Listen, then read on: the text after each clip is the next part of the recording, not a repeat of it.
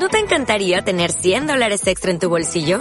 Haz que un experto bilingüe de TurboTax declare tus impuestos para el 31 de marzo y obtén 100 dólares de vuelta al instante. Porque no importa cuáles hayan sido tus logros del año pasado, TurboTax hace que cuenten. Obtén 100 dólares de vuelta y tus impuestos con 100% de precisión. Solo con Intuit TurboTax. Debes declarar para el 31 de marzo. Crédito solo aplicable al costo de la presentación federal con TurboTax Full Service. Oferta sujeta a cambios o cancelación en cualquier momento estabas esperando, ¿verdad? En Existo porque Resisto ya tenemos segunda temporada. Feminismo, testimonios, libros, historia, música, cine, teatro y mucho más. ¿Te la vas a perder? Con Ley de Mira. Buenos días, buenas tardes, buenas noches. Me río porque es esta mítica entrada que tengo siempre para, para grabar el programa y muchos de mis amigos pues se ríen de, esta entrada. Aquí estamos, volvemos a la carga y volvemos con más fuerza que nunca en Existo porque resisto.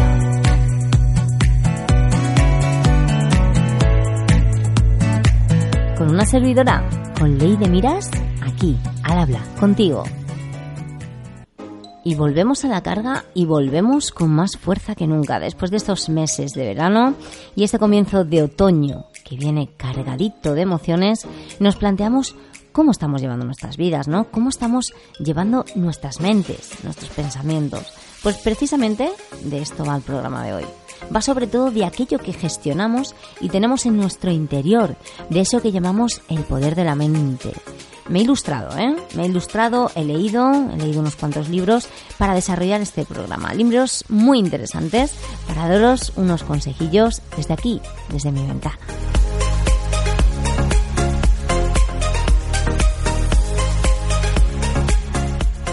Y es que como dicen Marian Rojas, esta P, esta P, acento en la E, toda emoción viene precedida por un pensamiento. Y me parece interesante hablar de esta hormona que se llama cortisol. No sé si os suena. Tengo que decir que no tiene absolutamente nada que ver con la cortisona, ni con el colesterol, ni nada de esto. De hecho, el cortisol es una hormona estiroidea producida por lo que es la glándula suprarrenal. Esta se libera como respuesta del estrés y a un nivel bajo de glucocorticoides en la sangre. Vamos a volver un poquito a la realidad. Hoy en día sabemos que no cazamos mamuts, pues tampoco dormimos a la intemperie, ni corremos riesgos de ser devorados por depredadores en un principio. Hoy en día vivimos una vida mucho, mucho más acomodada en este aspecto y podría parecer que ya no necesitamos tanto de esta hormona. Sin embargo, por curioso que parezca, sucede todo lo contrario. Es decir, esta hormona, que es la llamada hormona del estrés, resulta que ahora generamos mucho más cortisol que cuando vivíamos con, con este peligro, ¿no? Que os, que os hablaba ahí acechando la esquina, ¿no? Pero, ¿cómo puede ser, no? Os preguntaréis. Pues muy fácil. Puede que hoy en día no tengamos que enfrentarnos a esos tigres que amenazan con comernos, pero hay un depredador peor, peor en la actualidad, que este, pues no es que nos amenace, ¿no? Con comernos, sino que de hecho ya nos está comiendo por dentro. ¿De qué hablamos? Del estrés. De hecho, de un tiempo a esta parte, esta hormona ha sido rebautizada como la hormona del, estrés que os comentaba hace un momentito. Y es que si nos paramos un momento a reflexionar, ¿no? nos daremos cuenta de que nuestra jornada al final se desarrolla con un constante estado de alerta. Tenemos que terminar una presentación que no nos da tiempo. Estamos en un atasco, no llegamos a la reunión, eh, no llegamos a casa, hay que hacer la compra, que tienen niños, bañar a los niños, preparar la cena, poder poner lavadoras. Pero que encima me estoy preparando unas oposiciones ojo, ojo, ojo, tenemos 3.000 cosas a la vez. Si a veces ponemos tiempo para quedar con nuestros amigos y cuando hablo de tiempo es, tengo una hora, no tengo más, abordándonos. Y efectivamente hemos pasado de fabricar cortisol solo en momentos muy concretos a estar todo el día produciéndolo de forma constante. ¿Y qué pasa? Pues que nuestra salud acaba resistiéndose. Pero analicemos más detenidamente el efecto real de esta misteriosa y malvada hormona y así entender mejor cómo beneficia o perjudica a nuestra salud.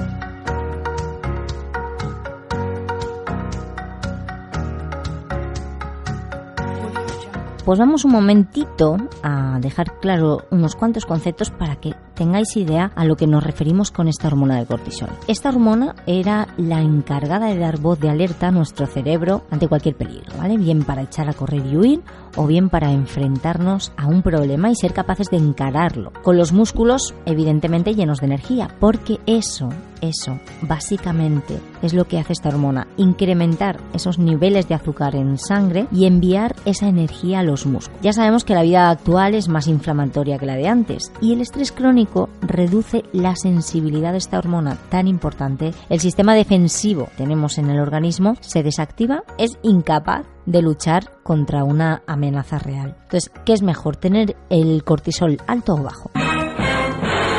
Los niveles de cortisol altos son amenazas en nuestro organismo, ¿vale? ¿Por qué? Porque de hecho ante todas estas amenazas que nos surgen, el cuerpo activa unas sustancias, cotinas, las postaglandinas, estas pueden resultar dañinas para todos nuestros tejidos. Cuando hablo de tejidos, hablo de tejidos donde están esas células. ¿Me seguís? En resumidas cuentas, los altos niveles de cortisol no son nada saludables para organismos.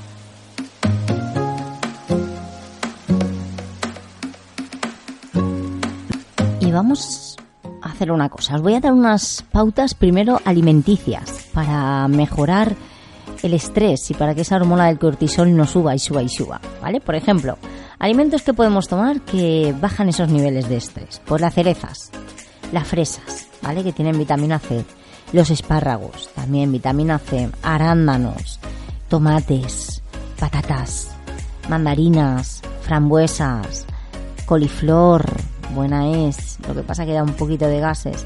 Melón cantalupo, guisantes verdes, mango, esa fruta prohibida, ¿eh? que está buena. Kiwi, piña, ¿vale? Tenemos muchísimas frutas y tenemos sobre todo aquí en España, tenemos suerte porque tenemos mucha fruta y si no ponen tanto pesticida de buena calidad. También quiero que sepáis, yo os he dado este consejito, pero sabemos que las funciones del, cortisol son que incrementa el nivel de azúcar en la sangre, metaboliza las grasas, carbohidratos y proteínas y suprime el sistema inmunológico. Esas son eh, las funciones. Que tenemos el cortisol alto, ¿cuáles son los síntomas? Pues aumento de peso, depresión, aumento de la presión arterial, ansiedad, envejecimiento, musculatura débil, variaciones drásticas del apetito, deseo de consumir alimentos ricos en azúcar o sal, cambios emocionales como la ira, ganas de llorar, disminución del deseo sexual, dificultad para recuperarse de los catarros de los virus y mareos al levantarse son uno de, las, eh, de los síntomas de tener el cortisol alto.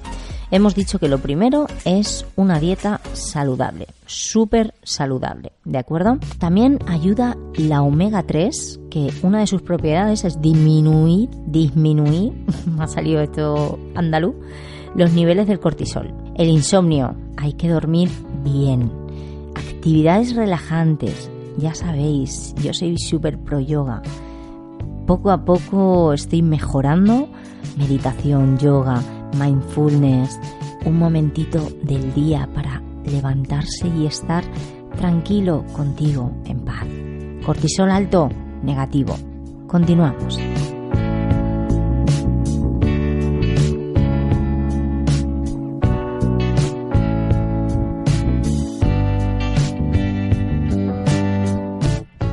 Pues vamos con otros temitas, otras cositas de las que podemos hablar y nos encanta. Nos encanta el que el cine, ¿verdad? Nos encanta a todos el cine.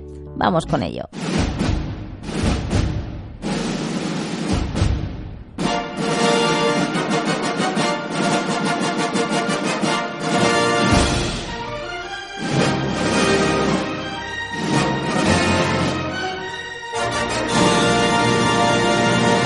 Todo tengo que hablar de una película que creo que si la habéis visto, y si no, no os voy a hacer spoiler, pero si no la habéis visto os la recomiendo desde ya a partir de hoy, que vayáis a verla al cine, que es una película digna para gastarse 7, 8, 9 euros que valga el cine, porque desde luego está currada.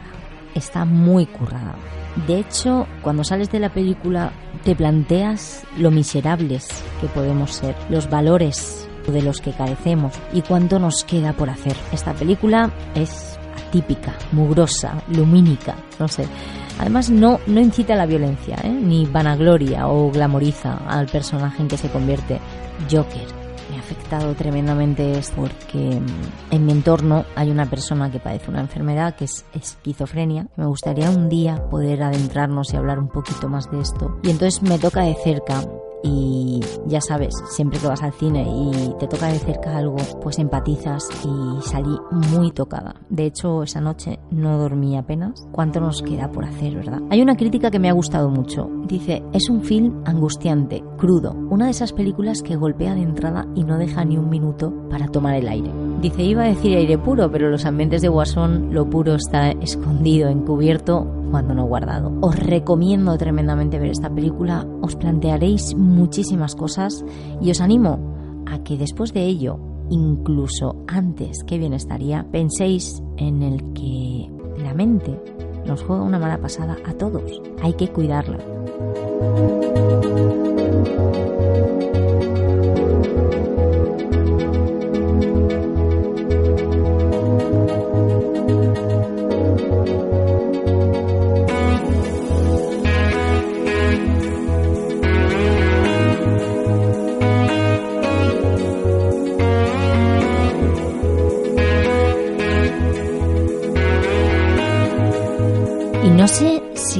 Habéis oído hablar de las Trece rosas. ¿Os suena? Vamos a hablar de ellas. Muy interesante. Este es el espacio de las valientes del día.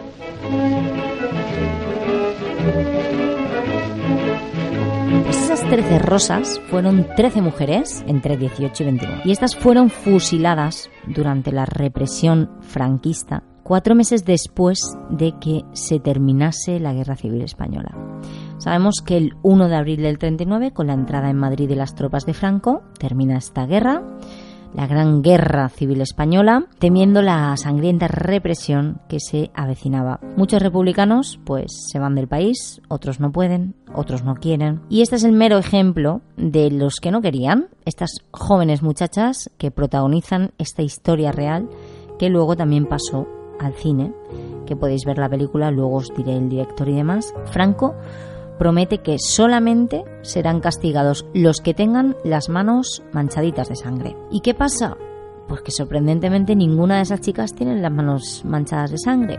Carmen, por ejemplo, tenía 16 años y militaba en las juventudes socialistas, pero nunca tuvo un arma. Virtudes, que se llamaba como mi madre, servía en casa de unos nuevos ricos franquistas y pasó la guerra dando de comer a ancianos y a niños en el socorro. Y distintos ejemplos, que ahora no quiero que se me alargue esto, pero para que entendáis un poquito y para poneros en antecedentes. Bueno, pues las detuvieron al mes de acabar la guerra, algunas se conocían, otras no sufrieron duros interrogatorios policiales y finalmente fueron trasladadas a la cárcel de Ventas, donde había miles de mujeres hacinadas en las celdas de la prisión. A las 13 detenidas, a las que sus compañeras bautizaron como las 13 rosas por su corta edad, las incluyen en la misma causa bajo la acusación de ayuda a la rebelión y haber planeado un atentado contra Franco. Un atentado además irreal, pero que daba base a la acusación. Todo muy abstracto, ¿eh? sin pruebas ni nada. Ellas y sus familiares estaban tranquilos, a lo máximo pues les caerían unos cuantos años de cárcel, pero sorprendentemente unos días antes de que se celebre ese juicio, se produce un atentado contra un militar franquista en el que mueren tres personas. Nada tiene que ver con ello las 13 jóvenes porque estaban dentro de la cárcel cuando ocurrió todo, pero se fraguó una venganza y el tribunal militar las condena a muerte. En menos de 48 horas son fusiladas. ¿Qué os parece?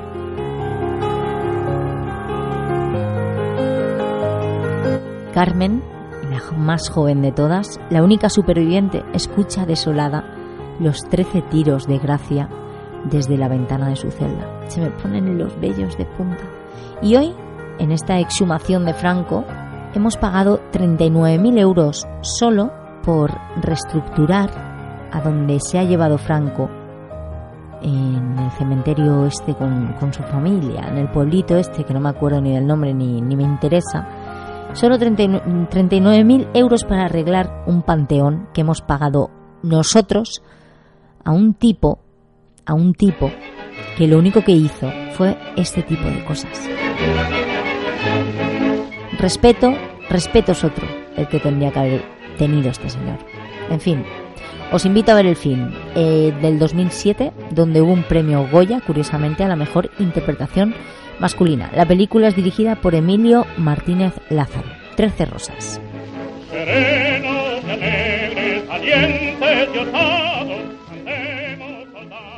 Y ya que, estamos hablando de estas super mujeres que murieron por este, por este señor individuo, o como lo queramos llamar, vamos a hablar de una escritora que se llama Ana Bernal Triviño. Además es la voz fundamental del feminismo español.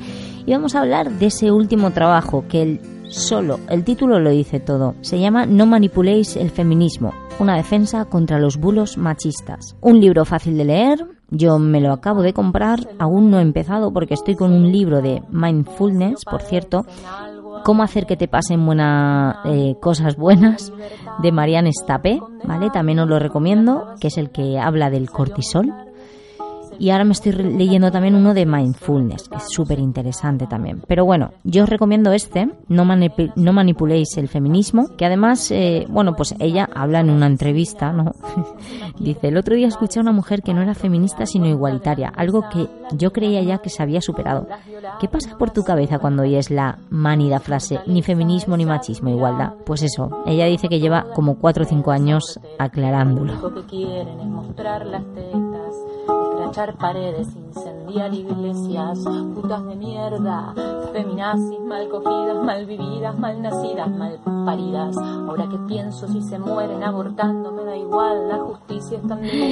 y bueno, sorprende la falta de humanidad cuando ves que ni siquiera pueden respetar el homenaje a una víctima, como lo hace eh, Ortega Smith o Martínez Almeida, ¿no? Esta, esta gente de Vox de verdad no tienen desperdicio, no saben, no saben qué hacer para llamar la atención. Bueno, pues habla de, de todo esto y mucho más.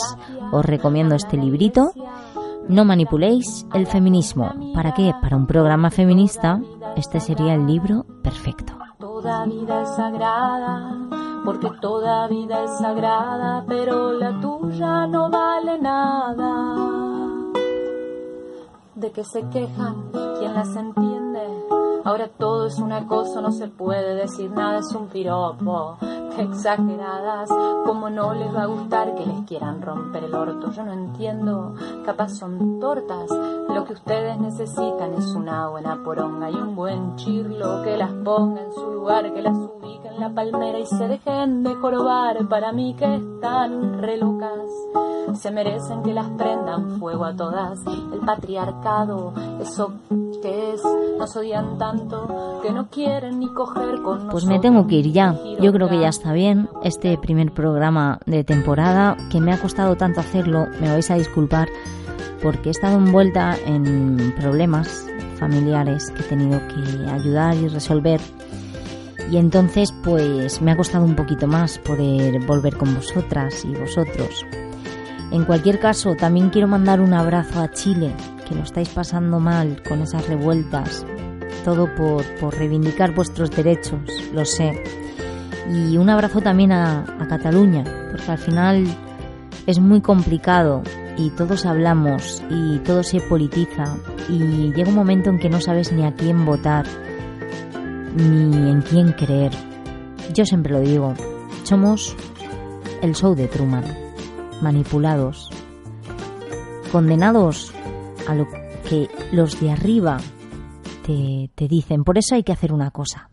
Hay que leer, hay que ilustrarse. Y me lo sumo, me lo sumo a mí misma, el que no hablemos por hablar, porque nos dañamos, nos dañamos unos a otros. Con todo esto ya me despido de vosotras y vosotros. Hasta el próximo programa. Muchísimas gracias por seguir ahí conmigo, porque resistes. Espero que por lo menos hayáis pasado un ratito y no os quedéis dormidas con mi voz, que me lo habéis dicho más de una. Un abrazo desde aquí, desde la ventana de mi casa, con Existo. Porque resisto. but all